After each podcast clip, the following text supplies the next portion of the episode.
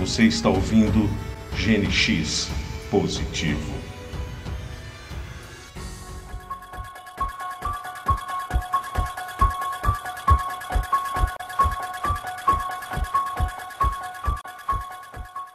Olá, sejam todos muito bem-vindos. Começa agora o trigésimo episódio do podcast GNX Positivo. Aqui quem fala é o Gustavo Silva e eu já nem me lembro como que grava podcast mais. É, aqui quem fala é o Cristiano Moreira e hoje vamos dar uma terrorizada aqui no teu programa aí. Qual o terror?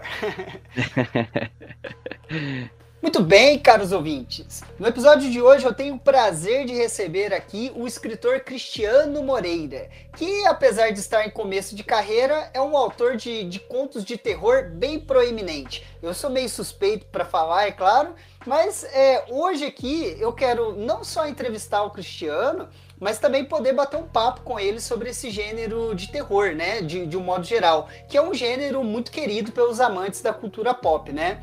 É, e eu queria pedir para o Cristiano se apresentar aí para os nossos ouvintes, né? O que, que você apronta da vida, onde vive, do que se alimenta, como se reproduz. então, né, apresentar como Cristiano Moreira já é uma coisa totalmente diferente para mim, né? Porque desde criança é só kit, kit, kit e mas é bizonho, né? Mas fazer o quê? A gente tem que usar o nome de verdade de vez em quando.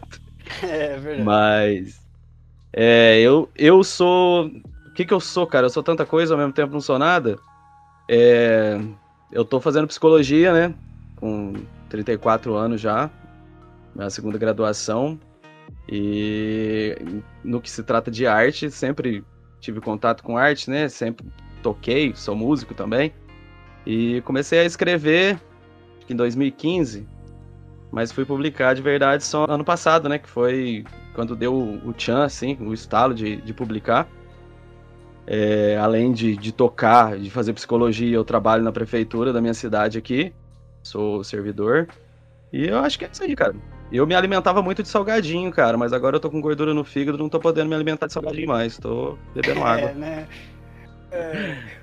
Bom, excelente. É, depois eu vou marcar as redes sociais sua no, no post de, desse episódio, uh, pra galera te conhecer lá, visitar seu perfil, dar uma olhada na sua banda. É, tem bastante coisa legal lá pro pessoal conferir. E antes de começarmos, eu queria só comentar que o Cristiano é meu primo, tá, gente? É, o pai dele é irmão da minha mãe, temos uma diferença aí de uns dois anos só. É, então eu conheço esse cara desde que eu nasci, né? É, nós jogávamos muito Super Nintendo junto no, nos anos 90. Então, se eventualmente eu chamar ele de Kit aqui, ou então se ele me chamar de Tavinho, é, é pro pessoal não, não estranhar, tá, gente? Não, não estranhem, ouvintes. É verdade, eu ia até falar isso pra você. Eu falar, ó, se eu te chamar de Tavinho, aí você vai ter que editar esse trem depois. É, não, imagina, fica à vontade, cara. É, eu, assim, quando eu tô em qualquer situação, em qualquer lugar, se eu ouço alguém me chamar de Tavinho, não preciso nem virar pra olhar, que eu já sei que a pessoa me conhece pelo menos há uns 20 e poucos anos.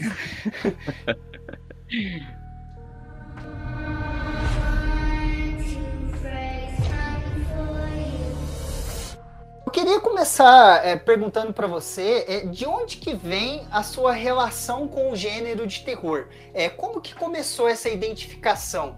Eu imagino até que seja um pouco com filmes, suspeito. É. Não, eu, eu, imagino que você se lembre também de quando a gente era criança, o tanto de filme de terror que a gente via, né? O Nossa. tio Hélio. Nossa, o tio Léo, a Cris. Eu ia falar isso, cara. Cara, é, é, é uma lembrança muito forte que eu tenho, assim, de, de, quando a gente era criança, a gente assistindo filme de terror lá na casa da avó. Então é uma coisa que parece que desde sempre, sempre gostei, e meu pai também gosta muito. Então, desde sempre o terror chama minha atenção, assim. Mas eu acho que uma coisa que me marca muito, assim, que eu lembro de quando era, quando era moleque, era. Eu não sei se você lembra também, que, que na época do Fantástico passava umas reportagens de terror cabulosíssimas. Não vou lembrar agora. Nossa, cara, eu lembro de quando passava a reportagem do ET de Varginha, mano. Nossa. Aí foi um trem que me marcou demais. o que eu lembro dessa época era aquele que tinha no Ratinho, cara. É, histórias que o povo conta.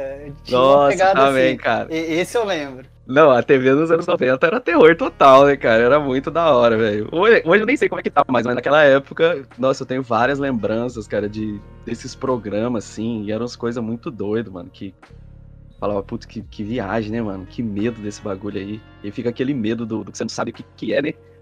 É uhum. doido demais. Então, eu acho o que eu mais lembro, assim, além dos filmes que a gente assistia muito, é dessas reportagens que tinha de. Até aquele linha direta que tinha, né, mano? Uhum. Aquilo lá parecia terror também. Aquilo ali foi um negócio que, que começou a dar o, o, clique, assim, pra você começar a direcionar, assim, do que, que você, você gosta de consumir de entretenimento, né? Aí foi, foi por aí, desde, desde pequenininho. Eu falei assim dos filmes, né? Porque, porque igual você falou, né? Principalmente para quem cresceu nos anos 80 e 90, é, os filmes eles foram uma porta de entrada bem natural, né, para todo mundo. É, porque assim, quando você é muito novo, dificilmente a pessoa é um leitor, né, para falar que assim, ah, já comecei com um livro. É, tanto que, né, igual, igual você comentou agora do Tio eu ia inclusive falar isso, cara. É, quando eu era criança, eu assistia muito filme de terror com o tio Hélio, com o tio Léo, cara, né? Inclusive, se eles estiver ouvindo, um abraço para eles, né? Mas eu, eu, lembro que era muito sem noção, porque eles sempre deixavam eu assistir os filmes e f***se a classificação indicativa, entendeu? Eu assistia O Exorcista, A Hora do Pesadelo, Sexta-feira 13 sei lá, isso com 7 anos de idade, entendeu? Depois não conseguia dormir direito. É, hoje em dia, a criançada assiste zumbis Marvel e já faz xixi na cama. Não, então, isso é bizarro, cara. Eu tava pensando nisso esses dias, mano. Porque eu, depois de mais velho que eu fui assistir Exorcista, porque eu tinha lembranças, né? Porque quando a gente era pequeno, aquilo ali passava meio. impressionava, mas passava, né? E eu assisti depois de mais velho, assim, e, e tinha cenas na minha memória que não existe no filme, tá ligado? Tem, tem, um, tem um negócio que eu lembro do filme que não existe. De tanto que a gente brisava, né? Viajava nesse negócio. Muito doido, cara. Nesse caso, às vezes, também pode até ser a questão das paródias, porque como esse foi um filme muito famoso, teve muita paródia, é, igual naqueles filmes é, Todo Mundo em Pânico. Então, é. os caras replicavam as cenas igualzinho é, só que eles mudavam alguma coisinha pro humor, assim. Aquilo vai ficando na cabeça da gente e mistura um pouco mesmo as memórias. É, mas é. assim, é, agora já falando sobre leitura, é, é, natural que as pessoas costumem atender para certos nichos, né? Até por uma questão de tempo, não dá para ler tudo, né? Eu, por exemplo, eu migrei minha leitura para o nicho de quadrinhos de, de super-herói, principalmente. Já você, evidentemente, né, é, focou mais na literatura de horror. Eu queria que você comentasse quais são o, os seus autores favoritos, né? Quais te inspiram mais? Inclusive também, né? Qual que é o seu preferido? Até para colocar uns nomes aí no, no radar da galera que estiver ouvindo a gente. Ah, de longe, o, o escritor que fez eu realmente entrar, assim, pro, pro terror nos livros, né? Porque, igual a gente falou nos filmes, sempre foi. Filmes e séries de terror, isso vem desde criança. Mas nos livros, porque eu fui pegar gosto pela leitura lendo aquela coleção Vagalume, depois Harry Sim. Potter. Daí o, o, terror que me fez entrar no terror foi o Stephen King, mano. Não, não tem comparação, assim, outro escritor. Eu tenho todos os livros dele aqui em casa. E não li todos ainda. Tô tentando ler na ordem de lançamento, porque. Não sei se você sabe da, da série da Torre Negra, que é uma série que ele escreveu. Então, vários livros dele têm referência na Torre Negra. E eu li a Torre Negra antes de ler outros livros. Então eu perdi várias referências, várias coisas. Daí eu falei, pô, eu vou, eu vou ler Stephen King desde o começo, desde o primeiro livro dele, para eu não perder essa essas sequências de, de fatos que tem dentro da torre, né? Porque ele meio que criou um universo único dele. Uhum. E depois que eu ler tudo, eu vou ler a torre de novo, para ver se faz mais sentido ainda na minha cabeça. Então, assim, é o cara que. O terror dele é aquele terror, assim, do dia a dia, não é aquele terror tão bizarro, assim de monstro, essas coisas. Tem monstro também. Não que terror de monstro assim seja ruim. Até porque, se for pensar em três escritores que eu acho além dele, o Lovecraft, que é o cara que criou o horror cósmico, né, cara? Você tá maluco. O cara é um, é um gênio, né, mano? Você, você lê as, uhum. as, paradas dele, o cara é bizarro. E o, o Edgar Allan Poe também, né? Outro cabuloso, assim. Eu acho que é os três escritores que eu mais piro, assim, que, eu, que mais me me influencia na escrita, assim, mas o, de longe o Stephen King, por, por esse lance do, do, pé no chão, assim, do, do terror do que, que tá acontecendo na casa do lado ali, sabe? Eu acho que, que esse é o que mais me pega. Bacana demais, cara. Bom, eu, eu, confesso que literatura de horror não é meu forte. Uh, na é. adolescência, eu cheguei a ler muito Thomas Harris, né, o, o autor do Hannibal. Eu li William ah, Peter Blatty, o autor do Exorcista. Li aquele uhum. também Horror em MTV, que é uma bosta, do, do Jay Anson. É, do King, eu lembro de ter lido O Iluminado, eu acho que foi o único dele que eu li. É, mas assim, quando eu era moleque, a minha paixão nos livros é, era mais Tolkien mesmo, né? Que, que era uma coisa que puxa uhum. mais pra fantasia e aventura. Mas eu cheguei, sim, ler até bastante coisa de terror, mas não aprofundei, não. Ah, você falou do, do horror em MTV e eu tenho uma lembrança muito boa, cara. É um livro muito nostálgico para mim, que é um dos primeiros livros, assim, digamos, de terror mais adulto que eu, que eu fui ler, assim, de verdade. Eu tenho uma lembrança, assim, de, de molecote lendo esse livro, cara, ficando com medaço desse livro, né? Você vê hoje em dia, eu tenho, eu até comprei uma edição nova dele, que, que foi lançado recentemente pela Dark Side, né? E eu ainda nem abri ele para ler, mas é assim, é, é nostálgico demais para mim. Tanto que, se eu for pensar assim, em livros de terror de outros escritores que não sejam Stephen King, com certeza o Horror MTV vai estar entre os meus favoritos ali, mais pelo peso da, da nostalgia mesmo. Sim, é, eu brinquei falando que, que, é, é uma bosta o livro e tal, mas é, quando eu li, é claro que eu gostei, é, né? Você fica meio tenso ali, mas o que foi me tirando da leitura, é, que, que eu fui começando a achar ruim, foi pensar assim, ué, mas por que, que essa gente ainda tá nessa casa? Porque antes do, do negócio de espirocar tudo, do cara ficar loucão lá, vai acontecendo um monte de coisa dentro da casa, cara. É, e aí, tipo, umas coisas surreal, assim, a galera tá lá ainda é, por que, que não vai embora, entendeu? Aí, acho que é, na hora que chegou nesse ponto, eu perdi na leitura. Eu falei assim, ah, bobeira, esse aqui, a galera tá aqui à toa nessa casa.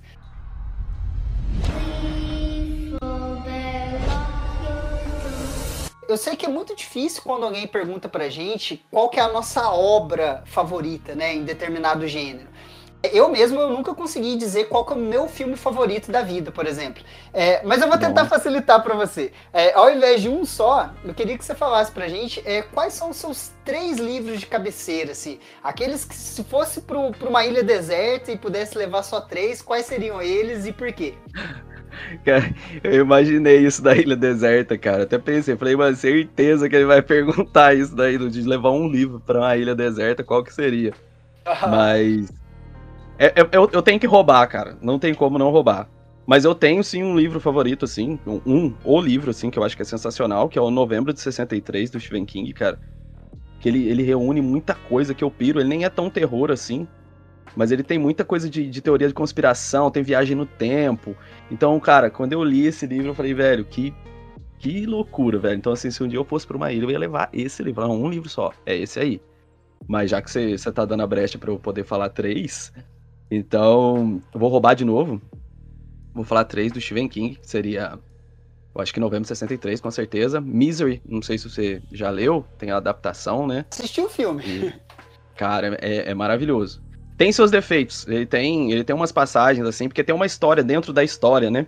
Uhum. Então quando começa a contar essa história de dentro da história é chato. Mas tem uma personagem no Misery, que é a Annie Wilkes, que é a, a, a principal, né? Do, como é que fala?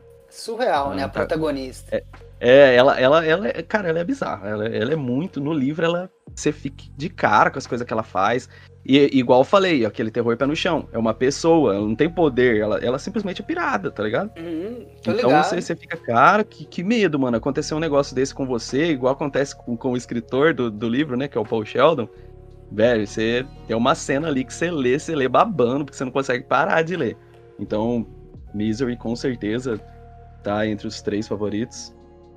E, e, terceiro lugar, é difícil escolher um, falando só de Stephen King, porque tem o Cemitério, que é maravilhoso. Não sei se você já leu também, mas é um terrorzão bem pesado. Inclusive, nas curiosidades que tem sobre o livro, você vê que a, a mulher de Stephen King falava para ele não publicar o livro. Os amigos dele falavam para ele não publicar, porque é um livro pesado, e é um livro pesado mesmo. Aquele que tem um bebê, bebê zumbi? É, cara.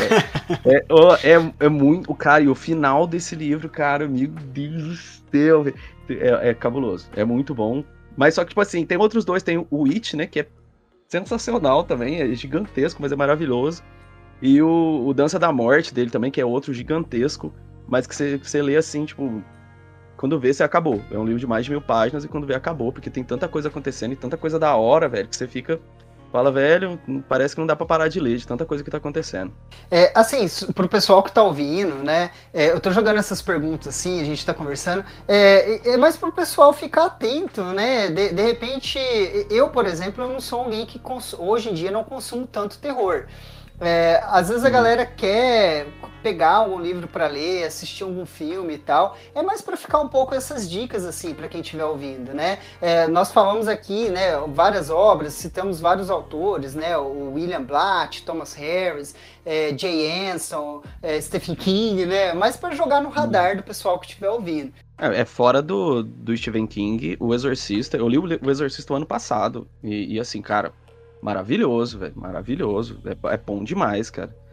Muito e bom. o horror MTV também, eu acho que pra pessoa que tá começando assim no terror, eu acho que ele é é aquele negócio, tem que ter uma suspensão de descrença ali pra você entrar na onda, mas é, é muito legal. Eu acho que Sussurros na Escuridão também, do, do Lovecraft, cara, é um livro. Tem dois caras trocando carta. E, e, você começa, sabe, começa, você começa a ficar angustiado com o que tá acontecendo, você quer saber o que, que o cara vai escrever pro outro. Mano, é é top, cara. Aqueles livros que você fica babando lendo mesmo. Você não vê a hora de acabar, porque você quer saber o que vai acontecer. Sim, pode crer. É, você comentou do, do livro O Exorcista. Eu acho que, assim, para quem não tá acostumado, de, de, repente alguém ouviu sim e falou assim: Ué, mas é livro, né? Não é filme? É. É, mas então... sim, é um, é um filme. O filme nasceu de um livro, mas, assim, é, o livro é muito superior ao filme. Porque quando você olha pro filme, é um filme de terror. Ok. E é. e é, um terror que é até. Eu não gosto de ficar caracterizando as coisas, mas seria tipo um terror de monstro, um terror de demônio. É, mas já é muito escrachado isso. A pegada do livro é diferente. A pegada do livro é um terror psicológico, né, cara? É, tanto que o, o, o Carras, ele é um psiquiatra. Então ele passa mais da metade do livro só analisando a Regan, né? É, é, tentando, investigando. Ele vai eliminando todas as possibilidades até chegar a um ponto que ele conclui, não, a menina, né? Ela foi possuída e tal. Então é um teor psicológico muito mais profundo, assim. O livro supera demais aquele filme, cara. Não, com certeza. Mas assim, indo agora mais pra, pra sua relação com a escrita, é, é, eu acho que, que todo mundo que é leitor, um, um dia já pensou em escrever alguma coisa, né? É, eu mesmo, eu tenho várias obras de ficção científicas publicadas lá na Biblioteca do Sonhar do Sandman.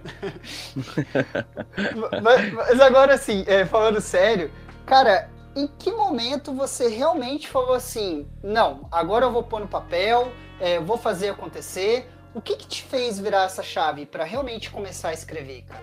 Ah, eu acho que eu, eu, não sei pontuar exatamente o momento, porque eu escrevia músicas, né? Então, tipo assim, eu sempre gostei de escrever. Sempre gostei de colocar para fora aquilo que tava na minha cabeça. Isso sempre foi meio terapêutico para mim, assim, sabe? Mesmo que não fosse para sei lá, criar uma coisa de fato para usar, mas eu gostava de escrever. Então chegou num, num, período assim que eu tava lendo bastante, bastante mesmo, assim. E eu sempre sonhei muito. Aí eu comecei a ter uns, sabe? Falei, pô, esse sonho meu muito doido, se eu escrevesse isso aqui ia ser legal. Daí um dia simplesmente eu falei, ah, vou escrever esse trem que tava à toa, tava de férias. Falei, vou escrever. Comecei a escrever. E ficou uma porcaria, lógico, né? Primeira coisa, ficou horrível. Tanto que eu nem cheguei a publicar, mas é uma coisa que eu tenho vontade. Eu, eu ainda tenho esse, esse rascunho do que eu escrevi naquela época. E eu tenho guardado. Só que assim, um assunto totalmente batido. Mas foi tipo assim, ali por volta de 2013, 2014, por aí que eu peguei e falei, cara, eu vou, eu vou começar a escrever para ver o que que tá.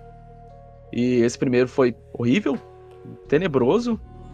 Mas a ideia, é, apesar de batida, era boa. Eu queria escrever uma coisa assim mais existencialista, assim, com terror, mas existencialista, sabe? Assim, com, com botando a pessoa que tá lendo para se questionar sobre algumas coisas. Uhum. E no fim ficou bem batido. Daí eu abandonei. Mas começou por aí, né? Porque você tem que dar o primeiro passo. Aí quando eu escrevi o A Estrada Flexível, que foi o primeiro que eu, que eu publiquei, eu tive um, um sonho, assim, eu acordei de madrugada, sonhei que eu, tinha, que eu tava num acidente de carro e aconteceu umas coisas muito doidas, assim, eu vi uns trem muito louco, acordei, sabe quando você acorda apavorado, assim? Uhum.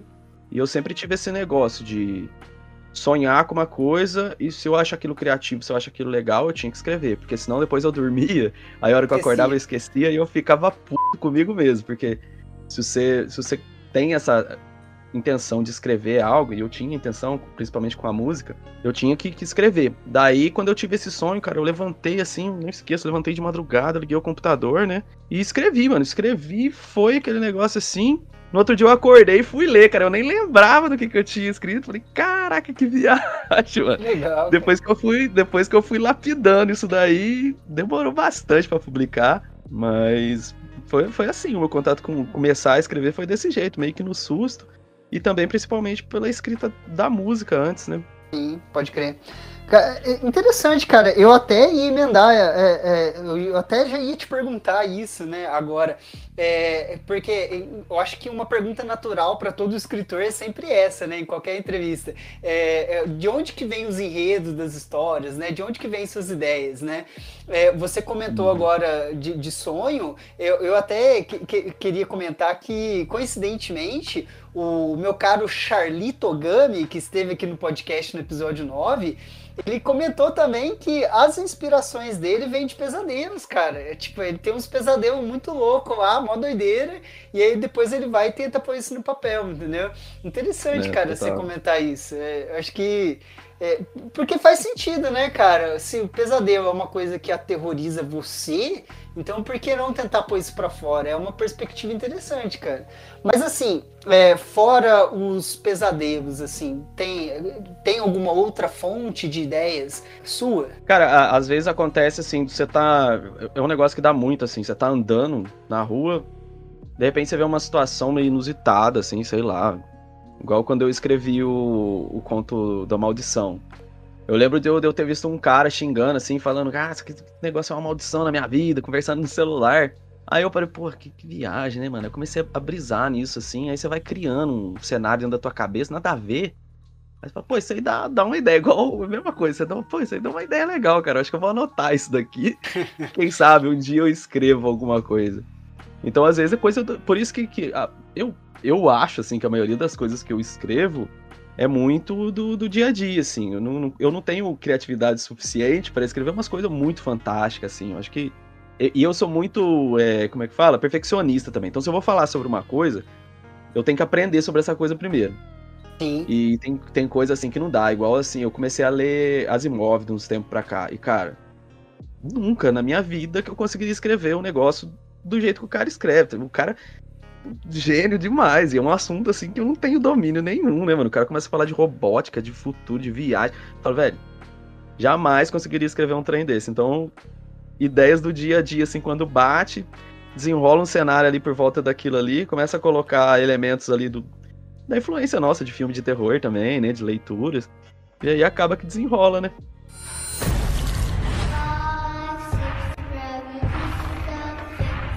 Assim, é, um, uma outra pergunta também que não, não pode faltar, né? É de onde que vem a, a inspiração para criar os personagens, né? Porque tem gente que se inspira em pessoas do convívio, né? Ou a pessoa faz uma mescla de personagens que já, já existem, né? Na cabeça dela. É, tem aqueles autores também que saem pelas ruas prestando atenção em todo mundo, né, a, a, que está ali em volta, para tentar captar trejeito, tentar pegar personalidades. Mas e os seus personagens? Eles nascem de onde? Cara, é. Personagem é um trem.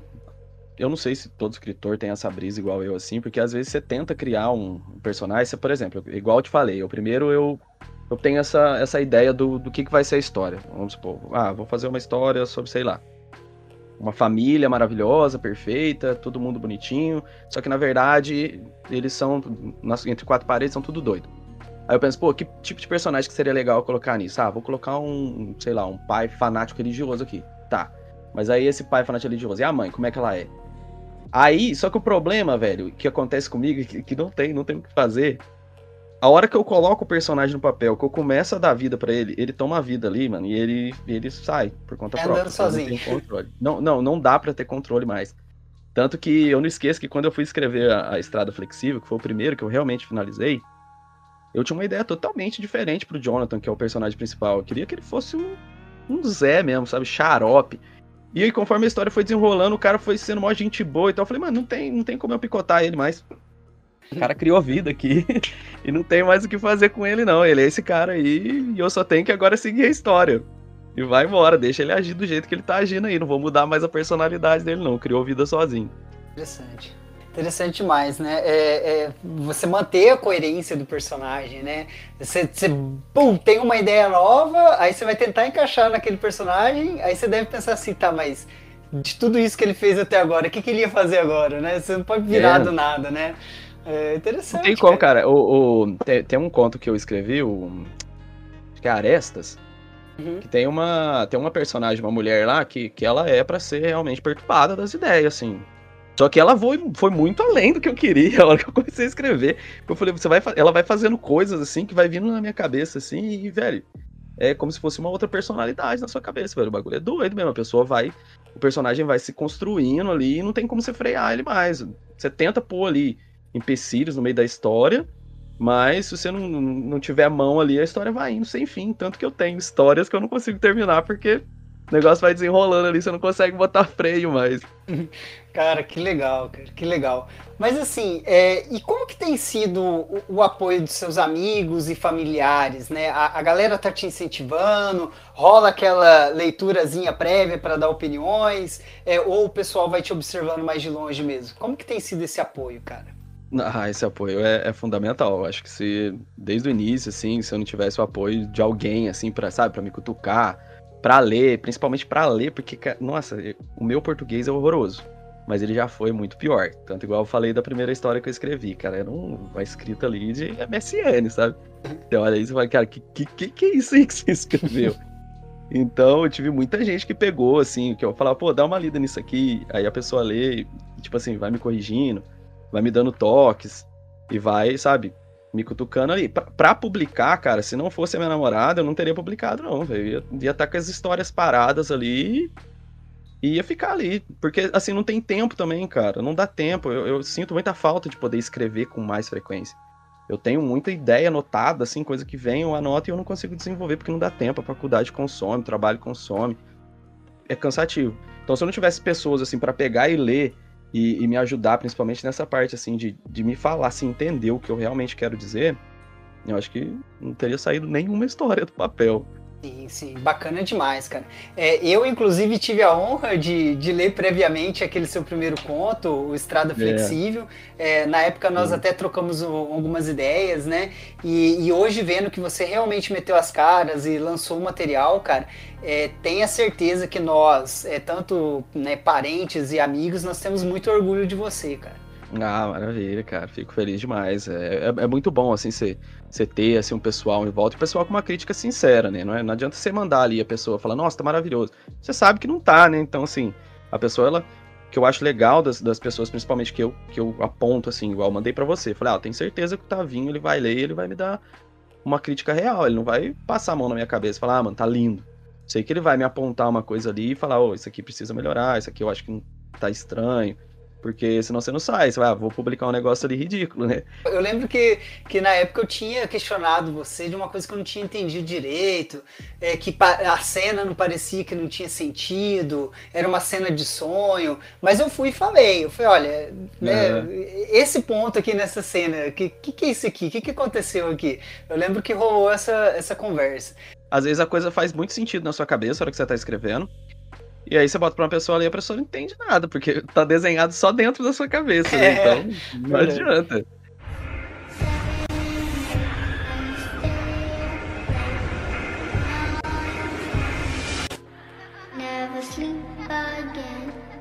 Agora, antes de nós falarmos dos contos propriamente ditos, né, que eu queria comentar sobre alguns com você, é, eu gostaria é. que você explicasse para os nossos ouvintes qual que é a modalidade de publicação que você adotou. Né? É, você tentou primeiro ir atrás de alguma editora ou já foi direto na Amazon? É, e também como que foi esse processo de inserção no Kindle? Cara, igual eu te falei, eu, eu gostaria muito de, de ter mais tempo para dedicar à escrita e dedicar a correr atrás de editoras. Tem muitos editores aí que são, assim, meio que independentes, podemos dizer, uhum. mas que são maravilhosas. Eu tenho vários livros aqui dessas editoras que publicam pelo Catarse.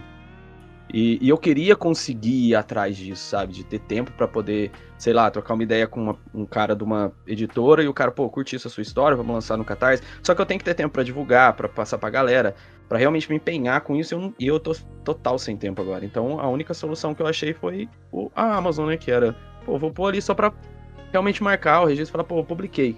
Só faltei um, um, um livro publicado, sabe? Uhum. Então eu fui na Amazon por conta disso, pela facilidade. Você faz o cadastro no. Esqueci o nome do programa, mas tem um programinha que você, você, inclusive, dá pra você já visualizar como que vai aparecer no Kindle. Você consegue lançar tudo bonitinho lá, você consegue formatar pelo aplicativo e ele já deixa pronto. A hora que você coloca publicar ali, ele simplesmente sobe já era. Você, você já teve a visualização no Kindle de como vai ficar. E você consegue ver no Kindle pro computador, pro, pro Kindle, pro celular, pro iPad. É, é muito bom. Eu achei assim, para mim, que não tinha tempo para resolver essas coisas, foi o, que fez eu, eu, publicar de verdade. Entendi. E, e, esse sistema da Amazon, eles têm uma curadoria? Você tem que entrar em contato com eles? Ou é tudo cadastro meio que automático e depois que eles vão ver? Ou primeiro tem a curadoria deles? Não, você, você chega ali, você baixa esse aplicativo. Se você já tem o, texto escrito num, num, documento de Word, sei lá, você migra para lá, ele vai, aí aparece como que é. Você simplesmente marca lá se é uma obra autoral, se não é eu acho que eles dão uma analisada, assim, leva uns três dias às vezes, às vezes nem isso. E já tá publicado. Nem sei se eles realmente veem, se tem. Se não é um plágio, você acha que não tem nada disso, simplesmente tá lá. Se não der problema, continua lá. Assim, eu não sei. É, é te, realmente teria que ver as configurações, ler aqueles termos e condições que ninguém lê, né? É, teria é. que dar uma olhadinha nisso. Mas eu acho que eu acho que tem. rola assim, eu acho que deve rolar alguma é, leitura, nem que seja, por exemplo, é, aquelas automáticas, né, de, de um robô ler, pelo menos para evitar o caso de plágio, por exemplo. Porque é. se você pega um texto que não é seu, ah, pega um texto do Edgar Allan Poe, põe lá, né, uhum. é, é, claro que o robô ele vai ler aquilo ali e fala, opa, esse texto aqui já tem em é. outro lugar, né, aí já vai dar problema. Mas com certeza o mínimo de curadoria deve ter sim. Mas é, eu fiquei curioso agora, depois eu vou procurar para dar uma olhada para ver como que é isso. Mas é interessante, cara, que assim, é interessante esse negócio de ser tão, é, é, vamos dizer assim, facilitador para quem está começando, né, cara? É, tem sido realmente uma grande porta de entrada para novos escritores. É, às vezes tem alguém aí nos ouvindo agora, né, que tem aquele documentozinho de Word salvo em alguma pasta, né, só esperando uma revisãozinha. Quem sabe essa é a hora de botar no papel, né, e fazer acontecer. É, então, cara, porque ah, quando você começa a escrever ali, você sempre fica meio assim, né? Eu, eu queria colocar músicas, assim, trechos de músicas, e eu ficava, pô, será que se eu pôr esse trecho aqui vai dar ruim? Eu vou ter que.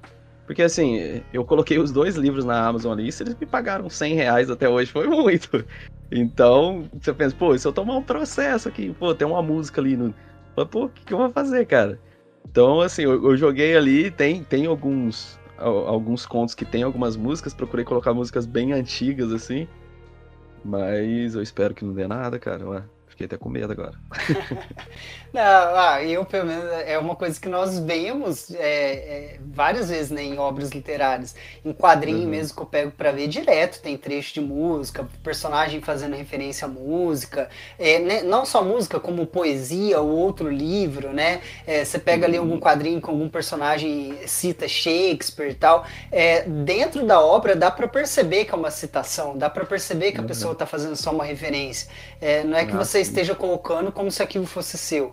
É, tem, tem a diferençazinha. É, eu tenho, teve um conto que eu escrevi que. Eu não lembro o nome agora, mas tá publicado. Que no finalzinho eu ia colocar uma música minha para não ter que colocar a música que eu queria colocar. Que eu queria colocar uma música, não lembro se é do Placebo. Eu sei que eu coloquei a música dos caras. No, no final eu falei, ah, vai, se, se acontecer alguma coisa, depois eu vendo a minha bicicleta aqui e pago o processo. É. Cara, mas assim, eu, eu, gostaria de comentar com você agora um pouco sobre o, os contos que você já tem lançado, né? E, e já está disponível para a galera ler. Cristiano, é, quais são os materiais seus que a galera já pode conferir se quiser? Ah, eu tenho dois livros publicados, né, na, na Amazon, que é A Estrada Flexível, que foi que é uma noveleta, né? Não, não é um conto, mas também não é um, uma novela, não é um romance, ele fica ali no, no meio do caminho. Foi o primeiro que eu escrevi, lancei em 2021, em agosto de 2021, se eu não esqueço. E o Armazém de Contratempos. O Armazém de Contratempos ele é uma coletânea de sete contos que eu lancei agora, em agosto desse ano. E são sete histórias, assim, que eu fui escrevendo no, no decorrer, assim, do, nos, nas brechas de tempo que você tem para conseguir realmente fazer isso. Mas tinha alguns que já estavam escritos de antes de eu, de eu entrar na faculdade, né? Que eu só dei uma, uma pincelada. E eu queria agradecer muito a Letícia, cara, amiga minha que fez a, a revisão. E, e eu fui, tipo assim, uma pessoa que eu conheço da internet, assim, extremamente gente fina, cara. E ela é formada, né? Ela tem vários cursos e ela é professora. E eu mandei as histórias para ela ler, e ela leu e, e, gostou. E ela falou: por que, que você não publica esse tempo? Eu falei: ah, eu não publico porque eu tenho vergonha. Né? eu falei: mano, não tem revisão nenhuma. E eu já tinha publicado um sem revisão, né? E ela falou: não, mas eu vou revisar pra você então. Eu falei: uai, então vê quanto que você cobra aí e faz pra mim. Ele falou, não, eu vou revisar aqui pra você e vai ser bom para mim, porque eu vou colocar no meu currículo. Eu falei, caraca, eu me senti escritor, eu falei, caraca, oh. mano, a menina vai colocar no currículo dela que ela foi revisora de um livro meu. Eu falei, nossa, o cara é bichão, é escritor mesmo. E, e ela revisou para mim todos os contos. E assim, eu já tinha revisado com amigos, né? Mas assim, a menina é profissional, né, mano? Sim, é formada. Então, assim, deu outra cara, me deu mais. Como que fala? incentivo, né? É, então, eu falei, pô, se a mina olhou ali. Prova... E ela mandava para mim, cara, você vê que da hora, ela mandava, marcava a parte que ela que ela não concordava, que ela achava que tava meio esquisito.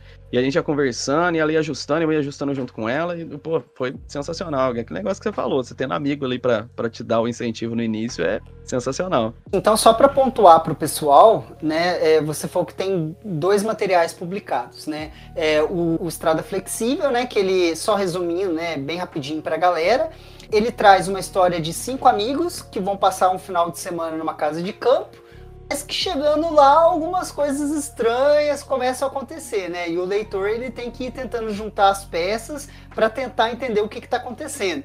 Eu acho que se eu falar mais, eu acho que estraga a experiência. É aquele clichêzão dos amigos que vão passar as férias, hein, cara? Você vai escrever um livro de terror, você não botar um clichê desse, é. acho que, acho que não sai. Mas eu acho que, que foi, eu tenho um carinho muito grande por essa história, porque eu mudei muito essa história, assim. Ela foi se modificando, assim, com o tempo. E foi a primeira que eu concluí. E eu gosto bastante, eu acho assim, tem, é lógico que tem seus furos, tem coisas óbvias que você olha ali e fala, nossa, que, que óbvio isso. Mas eu gosto muito, eu acho que eu consegui desenvolver bem os personagens, que era uma coisa que eu tinha dificuldade. E eu acho que as trocas, os diálogos, que é uma coisa que eu acho que é fundamental para um livro ser gostoso de ler, é o diálogo, porque senão fica só aquela narração o tempo todo. Uhum.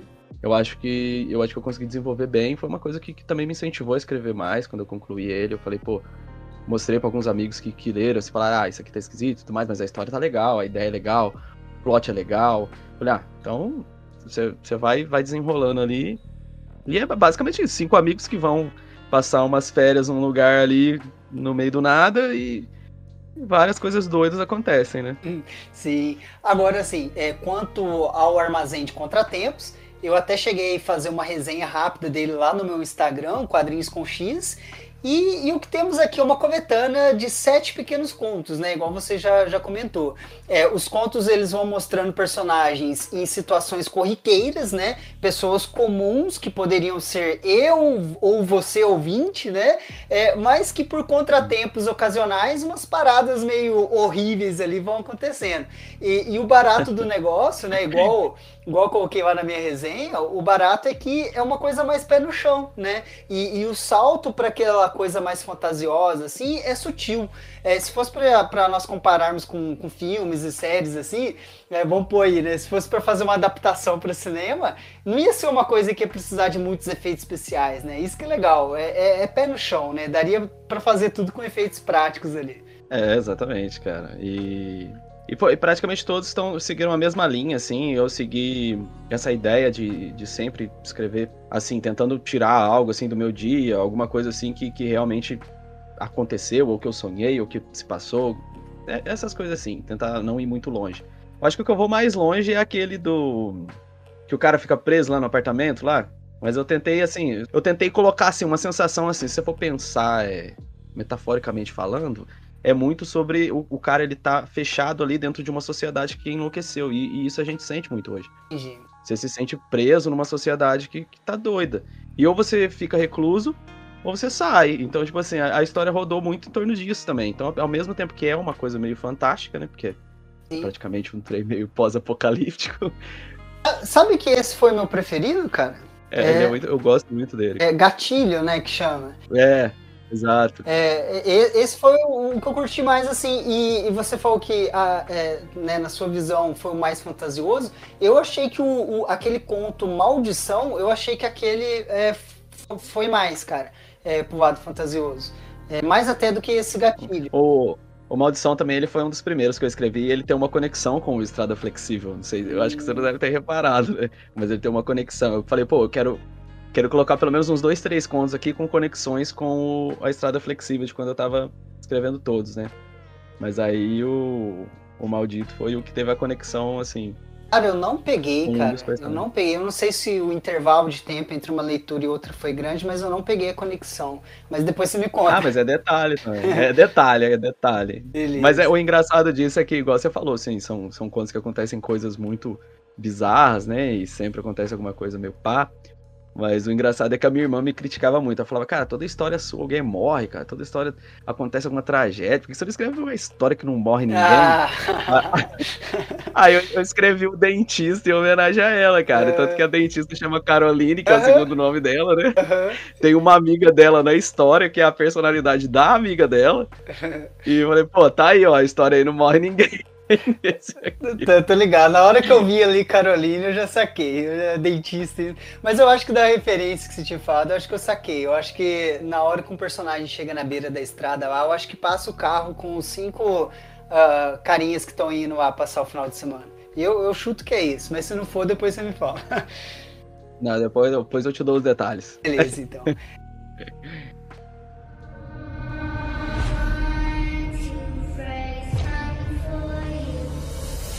É, você havia comentado comigo que, que, tem material novo no forno aí, para sair ano que vem. Você pode adiantar alguma coisa aqui pra gente? Cara, eu tenho dois contos que estão prontos, né? É... E eu tenho alguns que eu não consigo, que eu não tô conseguindo, por tempo, eu não tô conseguindo desenrolar eles. Eu tenho uma história que era para ser um conto pequenininho e que acabou crescendo e foi, foi desenvolvendo, o personagem foi evoluindo, e eu não sei se eu vou tentar picotar ou se eu vou realmente tentar escrever um, um livro mesmo, nem que seja uma noveleta. Tá, se bem que já tá com 50 páginas e, e não saiu do lugar ainda. Mas a, a, ideia é uma ideia que eu gosto muito, uma ideia que eu venho trabalhando faz tempo. E tenho várias ideias anotadas, assim. Tenho, ah, quero escrever uma história sobre isso aqui que eu pensei. E, e, e agora é tempo. Janeiro eu vou tentar desenrolar pelo menos mais duas histórias, né? E vamos ver se, se eu consigo lançar mais um em dezembro agora de 2023, né? Foi uma coincidência eu ter lançado em dezembro de 2021 e dezembro de 2022, mas já que deu certo desse jeito, vamos que vamos. Vamos ver se dá tempo de lançar mais um aí. Ah, pode ter certeza que você é um cara que eu quero acompanhar de perto, né? Sempre que você lançar algum trabalho novo, pode ter certeza que eu vou ler. E se quiser também que eu dê aquela lida, lidazinha, olhadazinha por cima antes de publicar também, pode contar comigo. Ah, não, pode ter certeza. A hora que desenrolar, vou mandar aí pra você falar, dá uma, dá uma olhada aí, ver o que, que você acha aí, ver se você consegue entender o que, que eu tô tentando dizer ah, nessa história. Todo prazer, cara. É, e assim, um, uma última perguntinha é, que eu queria jogar para você é o seguinte: é, que recado que você deixa para quem quer começar a escrever? Né? Que palavra de incentivo que você dá para aqueles que faltam só dar o primeiro passo? Ah, cara, eu acho que até quem não quer começar a escrever, eu acho que escrever, cara, é uma coisa é, é terapêutico demais. É muito bom você colocar para fora coisas que estão ali na sua cabeça e que, que aquilo ali parece que vai acumulando dentro de você. Então eu acho que coisa que mais me pegava para começar a escrever era o português. Nossa, era horrível, cara. O meu português sempre foi horroroso. E eu precisei aprimorar muito, precisei ler muito, estudar muito para conseguir melhorar um pouquinho. Ainda é horroroso ainda, mas melhorou muito em comparação com como era antes. Só que eu acho que a partir do momento que você quer escrever, você vai e escreve. Eu acho que até se a pessoa não souber escrever, ela hoje em dia ela pode pegar o celular aqui, ela pode gravar em áudio a ideia dela, a história dela, e pedir para outra pessoa escrever. Uhum. Então, eu acho que o importante é você botar para fora o que tá na tua cabeça. Às vezes a primeira história que você escrever vai ser horrorosa, igual foi no meu caso, mas depois que você começa, porque aquele negócio, criatividade não é, não é dom, cara. Criatividade é exercício. Então, você vai trabalhando sua criatividade, você vai escrevendo e vai produzindo aquilo ali, aquilo ali vai sempre melhorando, você vai ficando cada vez melhor e uma hora sai aquilo ali que, mesmo sendo perfeccionista, você vai olhar e vai falar, pô, isso aqui tá legal, isso aqui eu vou, vou mostrar para outra pessoa, porque no começo você não quer mostrar para ninguém. É um negócio que é muito seu ali, mas eu acho que o importante é começar. Você escreveu, se é, por exemplo, igual você falou, você tem gente aí que tem um, um negócio parado aí, mostra para alguém, de preferência, alguém que, que tá dentro do nicho do que você escreveu ali, alguém que você sabe que gosta, que vai ler, que vai te dar uma opinião sincera e vai que vai. A Amazon tá aí, publica e, e tchau. Bacana demais, cara. E, e, o legal é que sempre tem espaço para todos. É, eu acho que no mundo artístico ninguém deve ser concorrente de ninguém. Né? A galera vai se ajudando, dando dicas, abrindo caminhos. É, é sempre legal os produtores de conteúdo também darem espaço para a galera underground, né? para o pessoal se divulgar. É, porque, no final de contas, todos nós queremos fomentar o cenário, né? É, quanto mais gente lendo, quanto mais gente produzindo material, maior é o mercado e é melhor para todo mundo, né? O, o, Brasil precisa ler mais, né? Seja literatura tradicional ou seja quadrinhos. Sim, com certeza. Eu acho que a partir do momento que você, que você começa a escrever ali, porque a gente fica muito pé atrás, ah, isso não vai dar certo, não vou conseguir uma editora, mas, mano, joga ali na Amazon ali, joga na mão de um amigo, imprime, sabe? Passa para os outros lerem. O legal é você soltar isso e jogar para a galera dar uma lida. Eu, ultimamente, eu tenho lido alguns escritores nacionais, assim, inclusive tem um que eu acho sensacional, o cara manda muito bem, que é o César Bravo. E eu, eu fico feliz de ver isso, assim. Tem um. Tem outros que eu não lembro o nome agora, que publicou aquele Nova Jaguaruá, né? velho, livro maravilhoso também. E, e é legal isso daí. Eu fico muito no Catarse ali, caçando isso, sabe? Vendo se eu acho é, escritores assim nacionais que estão começando para procurar dar uma, uma, analisada no que, que a galera tá, tá botando para fora aí. Excelente, excelente.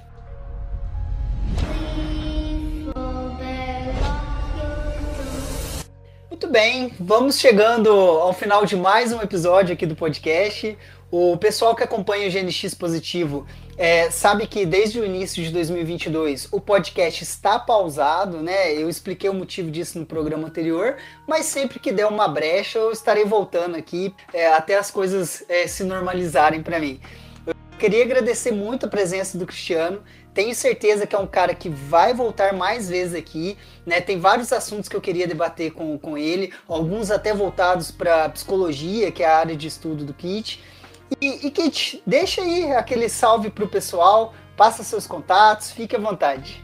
Ô, oh, cara, foi, nossa, foi um prazer demais estar aqui conversando com você, principalmente sobre esse assunto. Tentei até dar uma segurada, porque eu, eu falei para você que eu acabo falando demais quando começa a falar, pô, começa a falar de terror, de filme, de livro, essas coisas. Gosto falou da psicologia também, eu vou longe, cara. Então, às vezes, eu tento até dar uma segurada para não, não falar demais, para deixar o outro falar também, né? Senão não é troca de ideias, é, né? Imagina. Então, pô, foi bom demais. Queria agradecer todo mundo que me incentivou a escrever, cara, desde lá de trás, cara, que quem me deu o livro para eu ler, quem, sabe, é, é, muita gente envolvida, assim. E grato demais a todo mundo. Espero que, que quem for se aventurar aí na, nas minhas histórias, que, que goste, se não gostar também, toda crítica é bem-vinda. É só acessar ali o meu Instagram também. Eu acho que é a única rede que eu tenho, cara. Kit Underline Teoria, pelo nome da minha banda lá de trás. Mas tamo aí. Pode deixar, cara, eu vou, eu vou, marcar você no post e vamos que vamos. Fechou. É, ah, e, e só de curiosidade, até hoje, o único convidado aqui do podcast que eu já me encontrei pessoalmente é o Cristiano.